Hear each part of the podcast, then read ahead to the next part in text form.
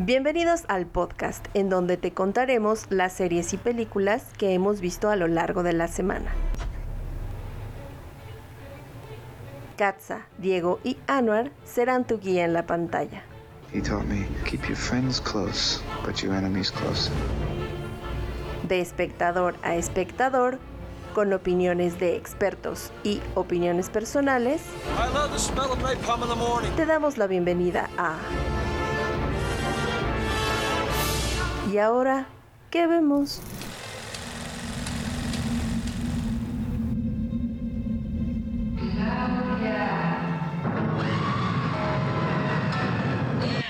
¿Qué tienes? Este es el lugar que yo soñé. Que quede bien entendido, doctor. En esta institución no hay privilegios para nadie. Buenas noches, bienvenidos a nuestro podcast del Día de Muertos especial con dos películas mexicanas para cerrar nuestro ciclo de terror. A partir de la siguiente semana empezaremos con cosas diferentes, con temas muy interesantes también. Y el día de hoy en Y ahora que vemos, hasta el viento tiene miedo y el libro de piedra. ¿Cómo están? Diego, Anuar, ¿cómo están? Hola, bien, aquí estrenando posición de micrófono. ¿Eso qué? Eso. Oye, vamos mejorando poco a poco, ¿no? Bien, entonces, ¿cómo estás, Anuar? Muy bien, muchas gracias, queridísimos amigos, auditorio. Muchas gracias a toda la gente que nos escucha eh, a través de, de nuestras plataformas, en Spotify principalmente y Anchor, que son las que están ahí dando todo para que este podcast llamado Y ahora que vemos llegue hacia todos sus oídos. Y estamos muy contentos por el recibimiento que hemos tenido y sobre todo por nuestras locuras en los TikToks con los slashers y los datos curiosos que tenemos. Eso nos, abre- nos, nos alenta y nos divierte mucho para seguir haciendo este bonito podcast. Sí, es verdad. Es genial este podcast.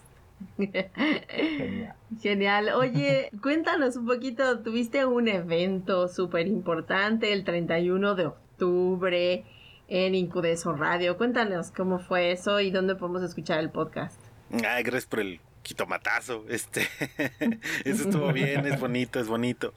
Eh, pues sí, tuvimos un evento de Día de Muertos festejando este Día de Muertos y Halloween, porque para mí no debe de haber ninguna pelea entre estas dos festividades, ya que prácticamente están fusionadas. Entonces decidimos hacer este, este maratón de más de 12 horas continuas, donde tuvimos muchas, muchas eh, referencias a estos dos días y cerramos con un evento increíble. Así que si quieren escucharlo, estamos en la plataforma de Himalaya, himalaya.com. Ahí nos buscan como Incudeso Radio y van a ver todo el maratón. Y si no, en la página www.incudeso.com, ahí tenemos nuestra sección de el Festival del Terror de Incudeso. Gracias. Yeah, perfecto. Pues sí, escuchen el podcast, el programa estuvo muy, muy bueno. Hubo ahí eh, de todo un Y poco. no Katza, colaboró, Katza colaboró, así que por favor ahí escuchen el, el podcast de la, el, el del turno de la palestra, porque ahí tuvimos la colaboración de Katza Juárez. Yay, gracias. Bien. Todo un placer estar con ustedes el día de hoy para hablar de estas dos películas mexicanas que se han filmado desde hace más de... Le voy a poner poquitos años porque me da pena. Dilo, dilo, dilo. bueno, Hasta el viento tiene miedo se filmó hace muchos años. Fue filmada en 1968. Así es. pero es una joya del cine mexicano. Es una verdadera joya. Esta película tiene una calificación en IMDb de 7.4 de 10. Los expertos adoran esta película, ¿por qué? Porque es una entrega cinematográfica en la que no existen los efectos especiales.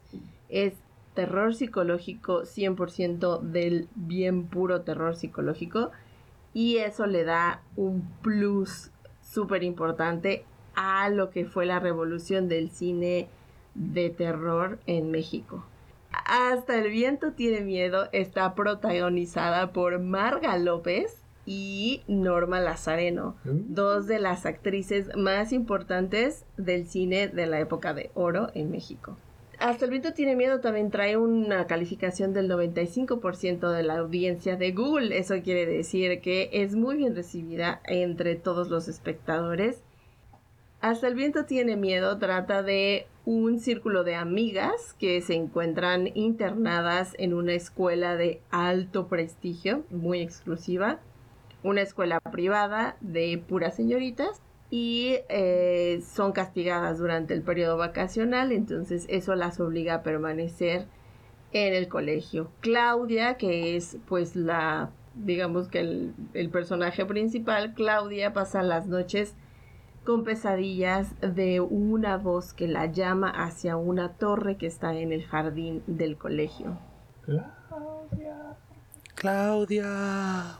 Esta voz la atormenta y a pesar de que incluso la subdirectora de la escuela, la señorita Lucía, le insiste a la directora de que las deje ir, la señorita Bernarda dice un no rotundo, sabiendo que las niñas corren peligro. Vieja. Buena, buena. Grabada, grabada en la secundaria número 8, que está ubicada en San Pedro de los Pinos, ahí la pueden, ahí la pueden todavía visitar. Carlos Enrique Taboada nos entrega esta gran, gran, gran película mexicana, protagonizada, como ya habíamos comentado, por Marga López, Maricruz Olivier, Alicia Bonet, Norma Lazareno y Elizabeth Dupeirón. Son todas las amigas, todas fueron actrices mexicanas muy, muy, muy prominentes en el siglo, en el siglo, no. Bueno, sí, en el siglo pasado, siglo claro. pasado. Ah, qué triste. Qué triste. Sí, en el siglo pasado, qué horror. Norma Lazareno y Marga López han sido de las actrices más reconocidas de esa época de, de cine mexicano. Yo la voy a recomendar en un 89%. Porque es una película que sí me gusta, es una película que sí puedo recomendar que veas, pero también eh, tiene ahí unos elementos que mm, cuando avancemos en el podcast me van a entender por qué la he recomendado en un 89%. Diego, ¿en cuánto la recomiendas? Bueno, pues yo la recomiendo igual en un 89-90%. Las actuaciones son buenas. Para la época, bueno, pues es formato telenovelesco, entonces no podemos esperar mucho. Sin embargo, si comparamos el cine de ahora con el cine de esa época, la verdad es que en historia y en algunos incluso efectos prácticos, la verdad es que se la mata a pesar de ser una película, como dice Katza, del siglo pasado. Te atrapa, ¿no? Te atrapa la historia. Sí, de hecho la historia es excelente. Mm, Hay partes en donde no te lo esperas. Eso está padrísimo porque rara vez en una película mexicana tienes ese tipo de sorpresas. Y sin embargo, a pesar de que la historia es bastante predecible de alguna manera en ciertos aspectos, creo que vale la pena ver la película. Yo la recomiendo. Anuar, ¿en cuánto la recomiendas? Igual en un 85% tal vez por ahí. Tiene, tiene envejecido muy mal la peli. Eh, eh, también hay que darle un, un jalón de orejas a Fidecine y, y Televisa Cine o no sé cómo sea eso, que la distribución... O sea, tenemos una muy mala memoria de nuestras películas y cuando quieres buscar alguna, eh, pues no la encuentras tan fácilmente. No la encuentras, claro. O, o tienes que jugarle al arqueólogo cinéfilo mexicano, ¿no? Y este coleccionismo de películas mexicanas, pues nos hace preguntarnos si realmente eso significa una preservación de nuestro cine. Pero finalmente está en YouTube o en otras plataformas, así que la pueden buscar. Y pues es, es interesante la historia, me encanta, me encanta, tiene un giro de tuerca que a lo mejor para la época no era lo, lo que esperaban, ¿no? Claro. Entonces que ya más adelante comentaremos ese giro de tuerca súper interesante. Tiene una ambientación increíble y que se recuperen espacios de la ciudad, ¿no? Es interesante y que, y que nos recuerden que podemos hacer, hacer buen cine. Y sí, coincido con Diego. En que algunas películas actuales, o sea, si vemos eh, hasta el viento tiene miedo en esta actualidad, pues obviamente la, la juzgamos en esta actualidad. Pero si nos regresamos a la época en la que fue filmada, yo creo que fue pionera en muchas cosas que películas actuales la tienen, ¿no?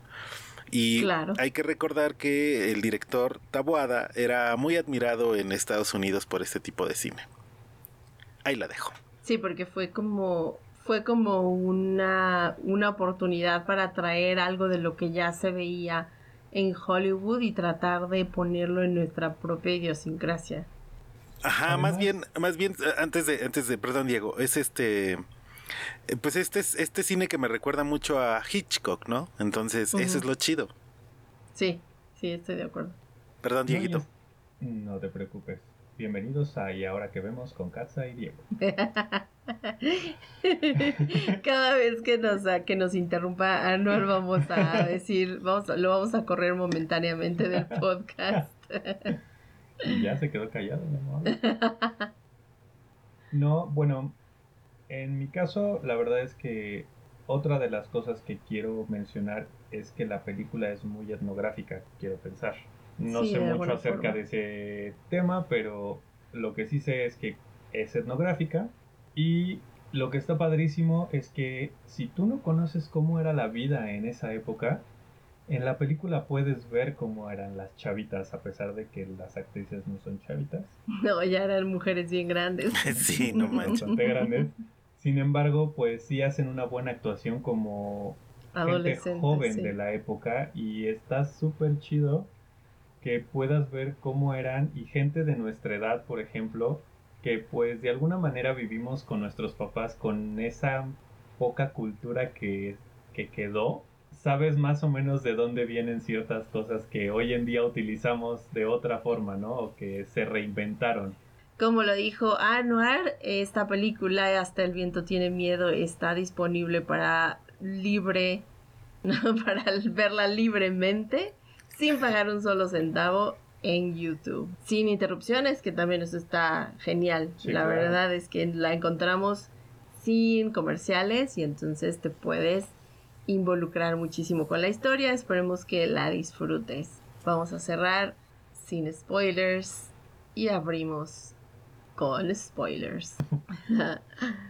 Esa muchacha está al borde de una crisis nerviosa. ¿Es verdad eso? ¿Que van a quedarse aquí en las vacaciones? Sí, eso dijo. Es una injusticia. Estoy muy preocupada por ustedes. ¿Verdad que nos va a ayudar, señor? Lo que tengo es miedo un miedo terrible de que aquello volviera. Muy bien, a partir de ahora les vamos a contar en qué acaba la película. Nah, no es cierto. Aunque es, ven, muero de ganas por contarles ese, ese giro de la historia en el que se va desfilando el final. Me, muero de ganas por contárselas, pero no se los voy a hacer. Voy a dejar que disfruten la película. La verdad es que vean la película y ya no va a haber sección con spoilers. Ah, juzguen por ustedes mismos.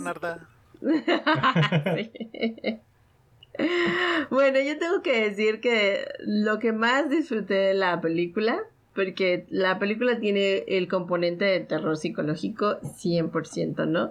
El director quería crear esta atmósfera de terror en las actrices y de hecho estaba leyendo una nota bien curiosa en la que entrevistaron a Norma Lazareno, que es, eh, personifica a Kitty. La entrevistaron y comenta que los primeros días de grabación pues se presentaban todas bien chavillas, ¿no? Y echando el desmadre y, y todas jijiji y jajaja. Con su personaje ad hoc.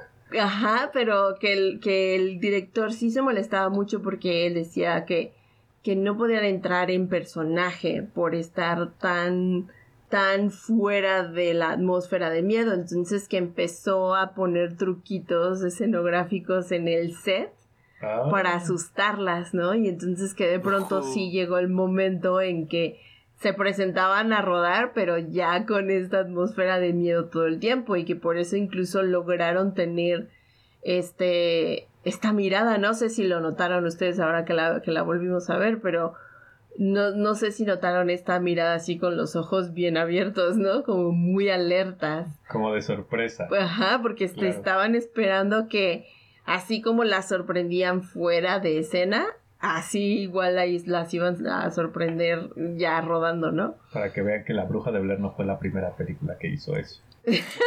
no, no, no, no.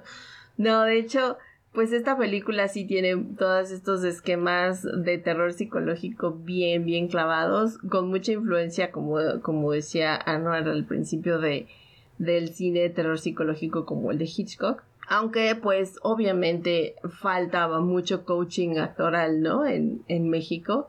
Sin embargo, no creo que hayan hecho un mal trabajo. No, no, No. nada, no hacen ningún mal trabajo, ni, ni- ningún tipo de coaching actoral, lo hicieron increíble. Lo, lo- Sí. lo que pasa es que, que, insisto, juzgamos el, la película a través de una mirada del siglo XXI, cuando pues hay películas eh, como Casablanca que tiene cosas tan exageradas y teatrales como muchas películas. Oye, esa es mi película preferida en el mundo de la vida. Pero, pero tiene, tiene actuaciones que, que rayan en lo teatral, ¿no? En lo dramático, Sí, en lo, lo eran, claro. Entonces. eh, Pero bueno, era cine posguerra, súper importante tomar en cuenta mucho, eso. muy posguerra, pues es el 68. Más Sí, bien, sí, sí. más bien peleando contra la guerra vietnamita, ¿no? Y los comunistas, porque de hecho hay una parte donde una de las chicas dice, ay, este sí es un hombre, el chico Armando, el, el, el- Ajá, el novio de los- Kitty. Que dice, ah, este sí es un verdadero hombre y no el greñudo que me, que me está No, bueno. persiguiendo, ¿no? Sí, aparte todo este estereotipo, ¿no? De la chica que está estudiando mientras me caso, ¿no? El Vaselina. El. Vaselina mexicano. Y, y- y la, y la secuencia esta en la que Kitty se quita la ropa, ¿no? Y todos, me imagino ya en el 68, Sí. todo el mundo así de, ¡Oh! Se está quitando la ropa, ¿no? Es Se está quitando el camisón. se si ve nada más el baby doll en el que fondo, el anda. Claro. Cuando la ves en fondo de- dices, what the fuck. sí. Bueno, pero es- esa es parte de la película. Bueno, pues esto es parte de la película que está un poco chistoso, ¿no? Hoy en día lo vemos chistoso. En esa época era como de pe- golpe de pecho, ¿no? sí, mucho. Era muy golpe de pecho. Pero también hay otras partes de la película que realmente sí causan miedo y a pesar de que es viejita, es esta técnica de utilizar el entorno y el sonido. A mí la verdad sí me puso la piel de gallina cuando empieza a tocar el piano. Ah, Cuando claro. Claudia empieza a tocar Claro. el piano. Esa... La es- melodía que esa melodía no se sabía completa, ¿no? Exactamente. Y, y todo el entorno de la escuela y todo oscuro y que todo el mundo empiece a escuchar el, el piano. La verdad es que sí te sumerges, hasta la piel se me pone chinita, porque en realidad sí te sumerges en ese, en ese miedo, ¿no? ¿Qué pasaría si estás en tu casa y de repente empiezas a escuchar el piano tocar solo y nadie sabe quién es y vamos, te asustas. Claro. No, aparte históricamente en los 60 es obviamente el la liberación femenina en muchos sentidos, ¿no? En los 60 se inventó la píldora, muchas mujeres perdieron el brasier, afortunadamente. Muchas otras empezaron a explotar su cuerpo como como para mostrar el arte que sabían hacer. Y esta película también me encanta porque tiene este toque un poco pícaro, ¿no? De doble sentido en el que empiezan a hacer alusiones al sexo, pero aún así muy discreto todavía, ¿no? Como muy por debajo de líneas. Exacto. Y eso fue un toque así fenomenal, ¿no? Aparte, Norma Lazareno era la que gritaba mejor, ¿no? Que Ah, es claro. como ella echó los gritos más fuertes, los más impresionantes y de hecho hay una hay otro dato curioso que Carlos Enrique la llamaba a ella para hacer gritos de actrices en otras películas No, bueno. porque ella era la que gritaba mejor, ¿no? Entonces, pues sí, ella se, se entregaba a los personajes, se entregaba a, a su personaje. Kitty lo, lo hace muy, muy bien, es- bien. actúa muy enamorada, actúa muy enojada, muy rebelde, ¿no? Es la chica rebelde del colegio. Y pues la verdad es que son, son actuaciones excepcionales. Marga López también la podemos ver de un momento a otro entregarse a una mujer súper estricta, pero también después entregarse a una mujer súper agradecida cuando, entre comillas, Claudia no está muerta, ¿no? Entonces, sí, es una belleza. Sí, exacto. Pero esta es la sección de spoilers. Ah, sí, ¿verdad? Oye, pero ¿sabes qué? Hay algo que sí siento triste. ¿Cómo es posible que en esa época hubiera actrices y actores tan buenos que con una película de tan bajo presupuesto, tan simple, pudieran hacer tanto? Y hoy en día, con todo lo que hay, ha ido empeorando. Hay pocos actores hay buenos. pocos actores buenos, hay pocas historias buenas.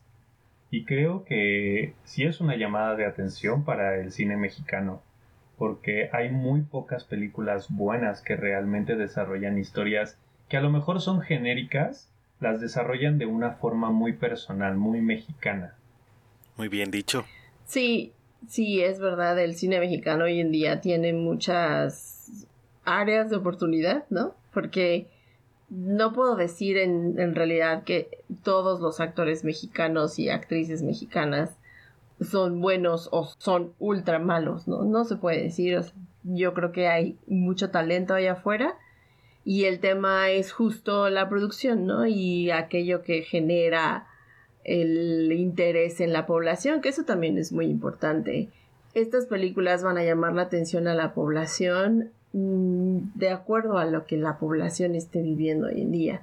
Y hoy en día la población somos muy exigentes en el tema del entretenimiento. Entonces, historias simples, si no son exageradamente mm, chistosas o exageradamente dramáticas, O sexualizadas. o sexualizadas o historias de narcos, pues difícilmente podemos relacionarnos con eso, ¿no? Un día tendremos un debate acerca del cine mexicano y por qué gracias al cielo ya les quitaron el fideicomiso del cine porque nadie va a extrañar a Fidecine. Y lo digo con todas las letras, porque es impresionante que una película tan básica como Cindy la Regia o películas tan sencillas como Mis Reyes contra Godines tengan un presupuesto extraordinariamente alto para una película con una historia sencilla, básica. De hecho, hay películas que ni siquiera se filman aquí se filman en Puerto Rico o en algunos otros países latinoamericanos con dinero de Fidecine. Entonces, lo que demuestra esta, esta reflexión es que se hacían películas extraordinarias hace mucho tiempo. Tal vez eran pocas las que se estrenaban en salas, pero muchas de ellas, hasta los años 80 y esta reforma de, de 70s y 80s, y en esta reforma del presidente López Portillo, pues el cine mexicano gozaba de buenos autores, ¿no?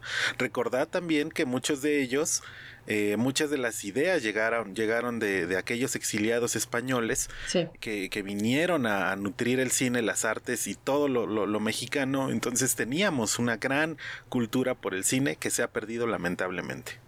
Cultura muy europea, ¿no? Historias, por ejemplo, yo soy muy, muy fan de las historias españolas.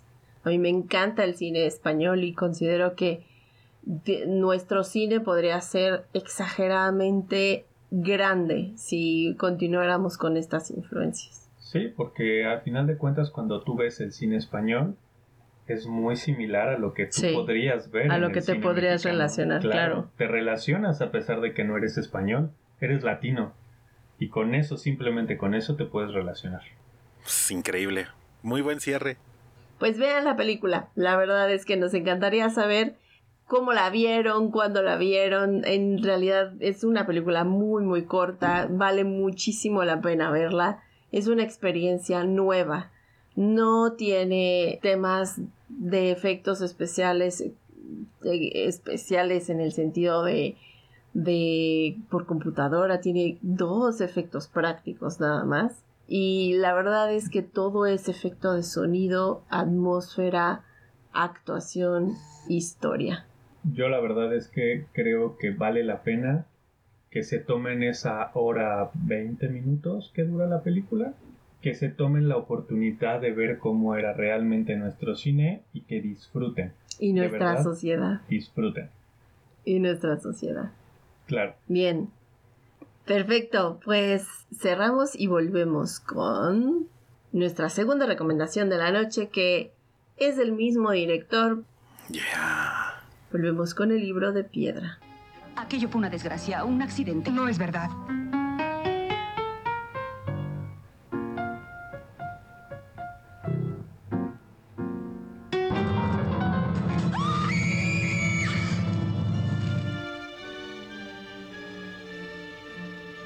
Bienvenidos de regreso a Y ahora que vemos con Katza, Anuar y Diego.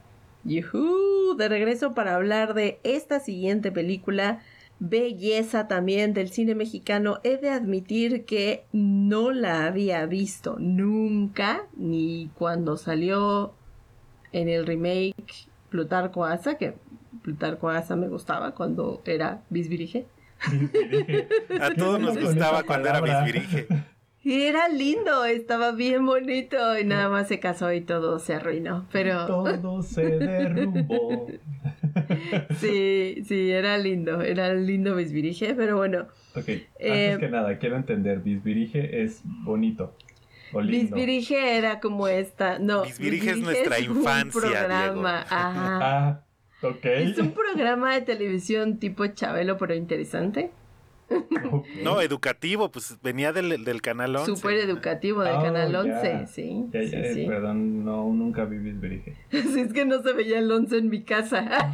Güey, yo no tenía el 11, güey. ¿Qué era ese canal, Güey, yo tenía cable. Yo güey. tenía cable y no, no, no daba el 11. No, yo tenía cable gratis, güey. Cuando Oh, ustedes qué veían cable, güey, el 11, ¿qué es eso, güey? ¿Canal de qué es, güey? Así de nopal o qué pedo.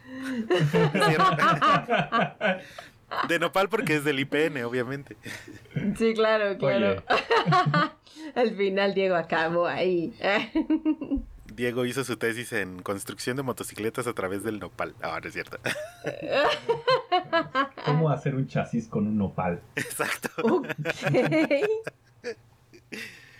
bueno, pues el libro de piedra es una película que se filmó un año después de eh, Hasta el viento tiene miedo. En el 69, Carlos Enrique Taboada nos entrega esta gran historia con un final que no te esperas. Trae una calificación de 7.3 en IMBD altísima para esta época y trae un 94% de audiencia de Google.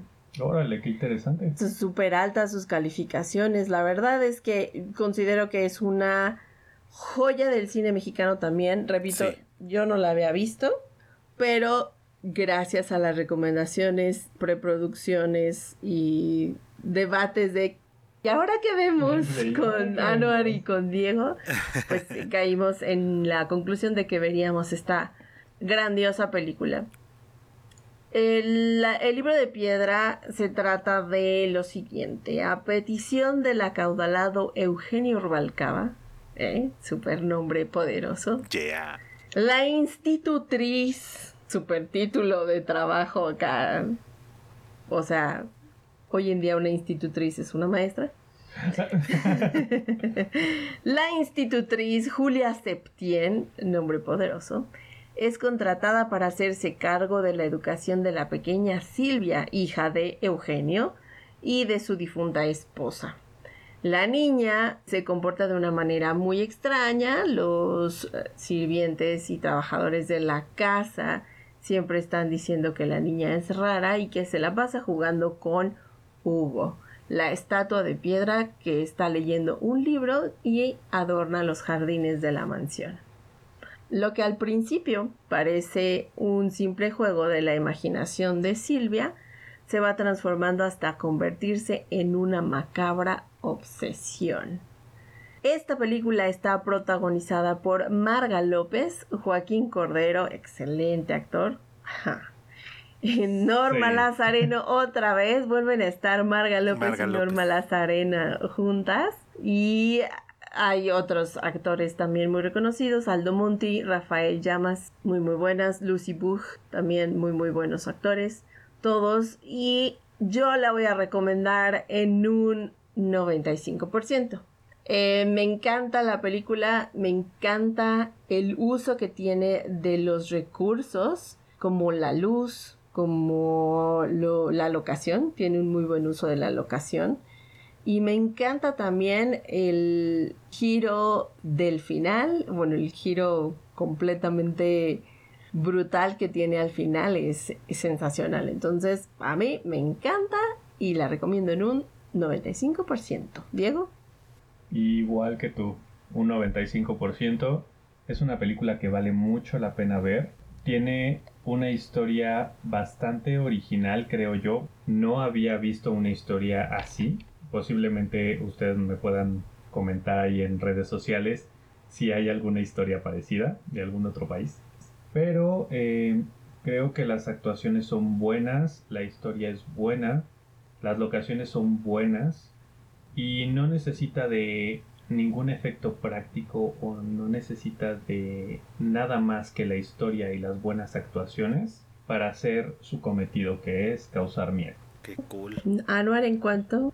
Igual la recomiendo en un 96%. Me gusta mucho porque tiene este equilibrio entre lo racional y lo, irracional. Te hace cuestionarte todo el- a todo momento y en todo lo que sucede, si no es una sugestión lo que, sus- lo que está pasando ahí o realmente está pasando. Es una joya, muy bien filmada. Juega mucho con los contrastes, es una película muy oscura y creo que genera mucho, mucho ambiente. Eh, las actuaciones caen más en la onda teatral, más fársicas, pero creo que están increíblemente bien hechas. Y, Funcionan. Y funcionan muy bien. Verdadera joya el libro de piedra. Tienen, tienen que verla sí o sí. Bueno, Sí. excepto una, Excepto una. la del papá de la niña. ¿Cómo se llama? Por Joaquín. Cordero. Joaquín Sí, Cordero. Nunca es fue como, bueno, la ¿Estás verdad. contento? Hola, sí. Estoy contento. ¿Estás triste? Hola, sí. Es que había un problema con su labio superior. Te, ca- te caíste. Oh, no, se cayó mi esposa. O no. Ajá, exacto.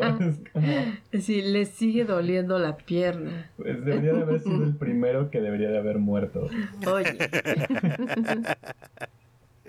Pobre Silvia. Bien, pues vamos a cerrar nuestra sección sin spoilers de El libro de piedra. Esta joyita mexicana también la van a encontrar en YouTube de acceso libre, sin pago, sin cortes comerciales.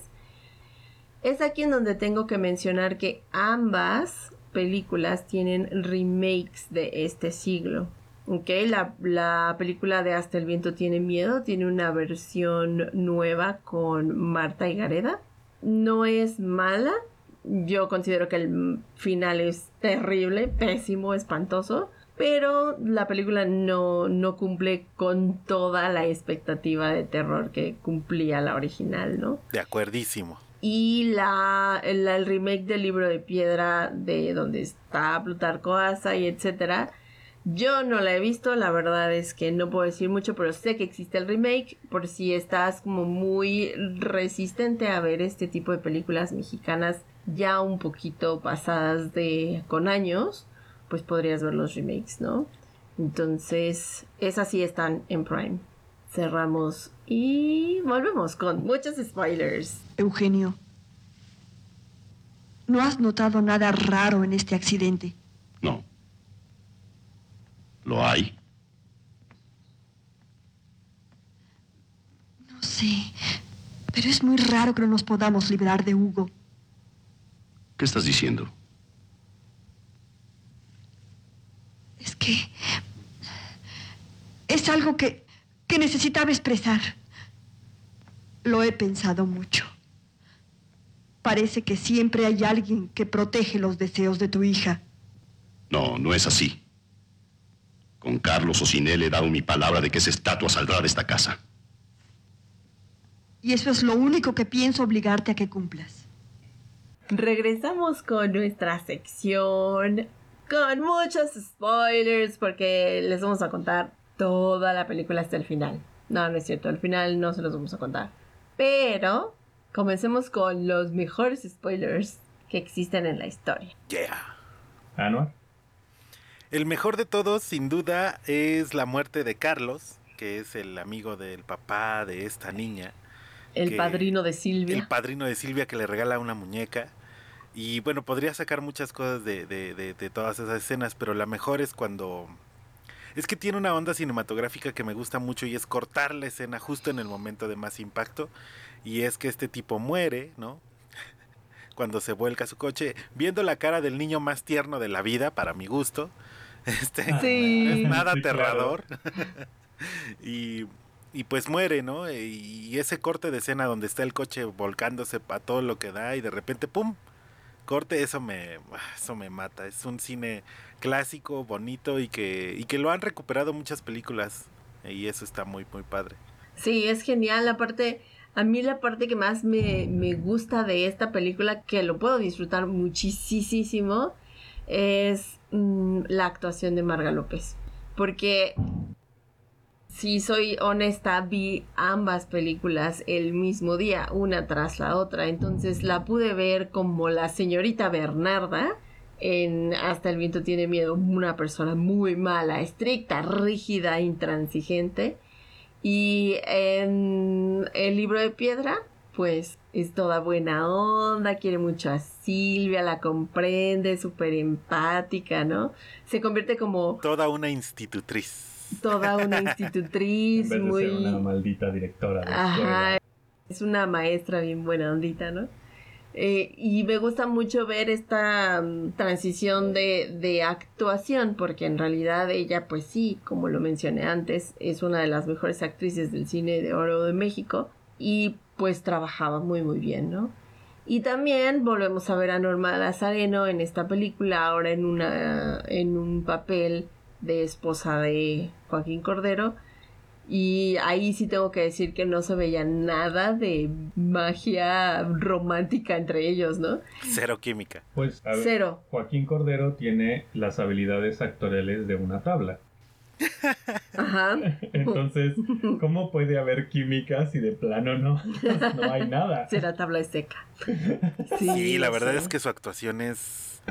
Pues es que está en un cliché, es, es actuando como él mismo. Entonces no, no, no está chido. Pecaba de natural. Mucho, muy natural. O sea, Sí, no, no, le, no le daba nada al, ni a la historia ni al desarrollo de ningún otro personaje. Muy a pesar de que es un personaje de reparto que es apoyo a los demás personajes, porque esa es la función de un de un actor de reparto, es apoyar a que los demás personajes lleguen a su, su evolución, a su clímax y a su descenso en el caso de personaje que toque. Y él definitivamente era como una cosa tan plana que... Que si no está, no hubiera pasado nada. Ajá, exacto, Sí, no, no había diferencia, ¿no? Sin embargo, considero que también la química que hay, por ejemplo, entre Marga López y eh, Silvia, que es la, la niña, la chavita, es genial. O sea, Claro. ahí sí te puedes, te puedes identificar mucho con una de las dos. Por ejemplo, yo que soy maestra, me identifico mucho con ella, ¿no? Porque es- me, me voy clavando en esta onda de lo mucho que te importa que tus alumnos lleguen a un cierto objetivo, ¿no? Y con Silvia, pues yo nunca fui como Silvia, ¿no? Entonces, no sé, ¿no? Pero... sería perturbador si hubiera sido como Si Silvia. hubieras empezado a ver a niños extraños, chinos. Me gusta esta parte en la que vudú. Me gusta esta parte en la que intentaron eh, solidificar la figura de Hugo en una especie de, de teoría arqueológico-histórica, ¿no? En el que van con el disque experto en cultos Sí. y magia. Ah, Y es como, oye, a ver, ¿de dónde te lo sacaste? O sea, apenas se ve que has leído un libro, tío. O sea, Pero es que esta es esta parte interesante del, de- de- del pasado, ¿no? Eh, O sea, es decir, sí tenías que recurrir a cuates, amigos o conocidos que tuvieran una biblioteca en casa prácticamente para poder registrar algún tipo de conocimiento, porque esta parte es lo que envolvía el misticismo antiguo, o sea, claro. es decir, hablemos por ejemplo de un personaje como Calimán, que es un, un personaje extraordinario de la cultura mexicana, que es un enciclopedista, ¿no? Sabía de todo, sabía mucho, porque leía bastante. Y eso creo que se ha perdido no solo en las películas, porque todo ya se puede En resolver todo. con un exacto y en todo, porque se puede todo resolver con un googlealo, ¿no? O sea, muchas películas como Slenderman recurren a esa parte del internet que luego dices, "Chale." Porque tienen que traer a la, o sea, de- deben de encontrar algo que ligue a los espectadores con la historia y la mayoría de las personas vivimos atados al, al celular, ¿no? O sea, Exacto, pero películas ahí como sí. El Conjuro funcionan muy bien porque traen un misticismo atrás, que no se encuentra en internet tan fácilmente, ¿no? Y eso está muy padre. Sí, porque no es un recurso actual. Así es, y eso está muy padre porque entonces te hace sentir que los que, que, que, que esto va más allá de cualquier cosa más sencilla y eso está padre. Y que podrían estar realmente indefensos. École. Al final el amigo bibliotecario es, es un argumento Sí. es- conveniente para la historia. Es un apoyo, ajá, es un apoyo Sí, bien argumental. dicho. Es como, ¿cómo le vamos a hacer para, para explicar esto? Ah, traigan a un bibliotecario que explique todo ese. Es como, pues ya así, ¿no? No necesitas recurrir a tanta ciencia. Simplemente un güey que te explique qué pasó y ya. Y lo interesante de la película, que me gustó mucho, fue que al principio empieza como... La niña tiene problemas mentales. Así ha de ser como... personas Tiene que- Asperger. No. Estas personas que tienen varias personalidades. Ok, tiene, tiene desorden de personalidades múltiples, es esquizofrénica, alucina. Bipolaridad. Lo que sea, ¿no? Ajá. Y de repente no, que es un fantasma. Entonces piensas que es un fantasma. Y resulta que no, que después termina siendo el hijo de un brujo.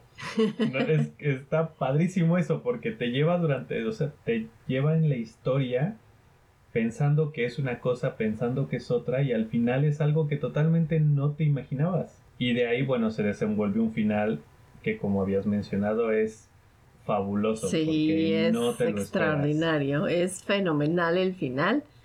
Eh, ¿Qué sintieron cuando Eugenio rompe la estatua de Hugo? Yo la verdad pensé que uno, o que Eugenio se iba a morir, Que le iba a caer un rayo de algún caer un lado, rayo ¿no? o algo así, o que la estatua se iba a volver a o iba a volver a aparecer Ok. armada. O sea, yo me fui con lo más común. Lo que podías predecir lo que de alguna podrías forma. predecir o lo más común que pasa, ¿no? Es una estatua mágica y entonces resulta que no la puedes destruir tan fácilmente, ¿no? Así como Anabel la tiras a la basura y regresa a tu casa. Hola. Hola, de, estamos de Ya vuelta. regresé. Ah, estamos de vuelta. y además es un niño chino, entonces No es un niño chino. claro que sí. Es lacio. No, Ta, tara, tara, ta. Ok, ¿y tú, Anuar, qué, qué sentiste cuando Eugenio rompió la estatua de Hugo? La primera vez que la vi hace. fí- Fíjense que esta película la vi en la UAM, en estos especiales de cine que tenía, que tenía la universidad. Y, y era muy interesante porque al final pues debates sobre, sobre este tipo de películas. Y la verdad es que yo pensé que, que Silvia sí tenía un problema ahí psicológico y que todo lo que habían vivido los demás personajes había sido una sugestión. Entonces yo pensé que el final, después de que rompe la estatua, eh, pues iba a estar Silvia ya con este tipo de, de problemas ya como... Como que este giro de, de que al final sí tenía problemas mentales, ¿no? Eh, pero debo aceptar Ah, que el claro, giro, que el giro está, que el giro está increíble, ¿no? Porque sí, sí, Sí. maneja el terror y no Porque es así, no te la esperas. No te la esperas nadita. para nada. Nadita. Sí, no, eso.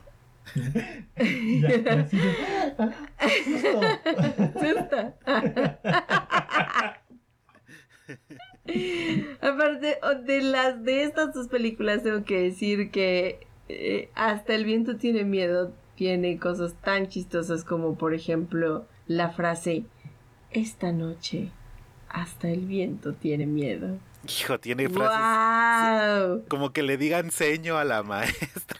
Ajá, señor, ¿no? Ajá. No, señor, Sí, casi sí, casi se le sale. señor. El- Usted el- dijo que iba a hablar con ellas. Es que es como, aparte del lenguaje chilango, ¿no? Es como... Pues sí. Pero, pero es que así hablaba la banda de ese entonces. El, el- Sí, total, total. el- no me acuerdo el presidente que Y la banda estaba. también habla ahora, sí. Pero no todos. Pero era, eh, pero te fijas cómo es curioso que, que escogen ese, ese estereotipo en específico para representarlo en el cine. Porque así hablaban en el cine de Luis Buñuel, ¿no? Así era ese mismo tipo de, de entonación al hablar.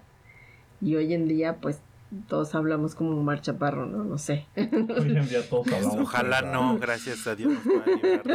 Pero por ejemplo, todo el mundo hablaba así porque era el, el slang del mexicano en ese entonces, de todos. Ajá. El presidente ajá. Miguel Ávila Camacho en, en la Segunda Guerra Mundial tiene un audio famosísimo que los invito a que lo busquen en la hemeroteca ahí virtual mexicana, cuando habla de la Triple Alianza y, dice la frase, ¿no?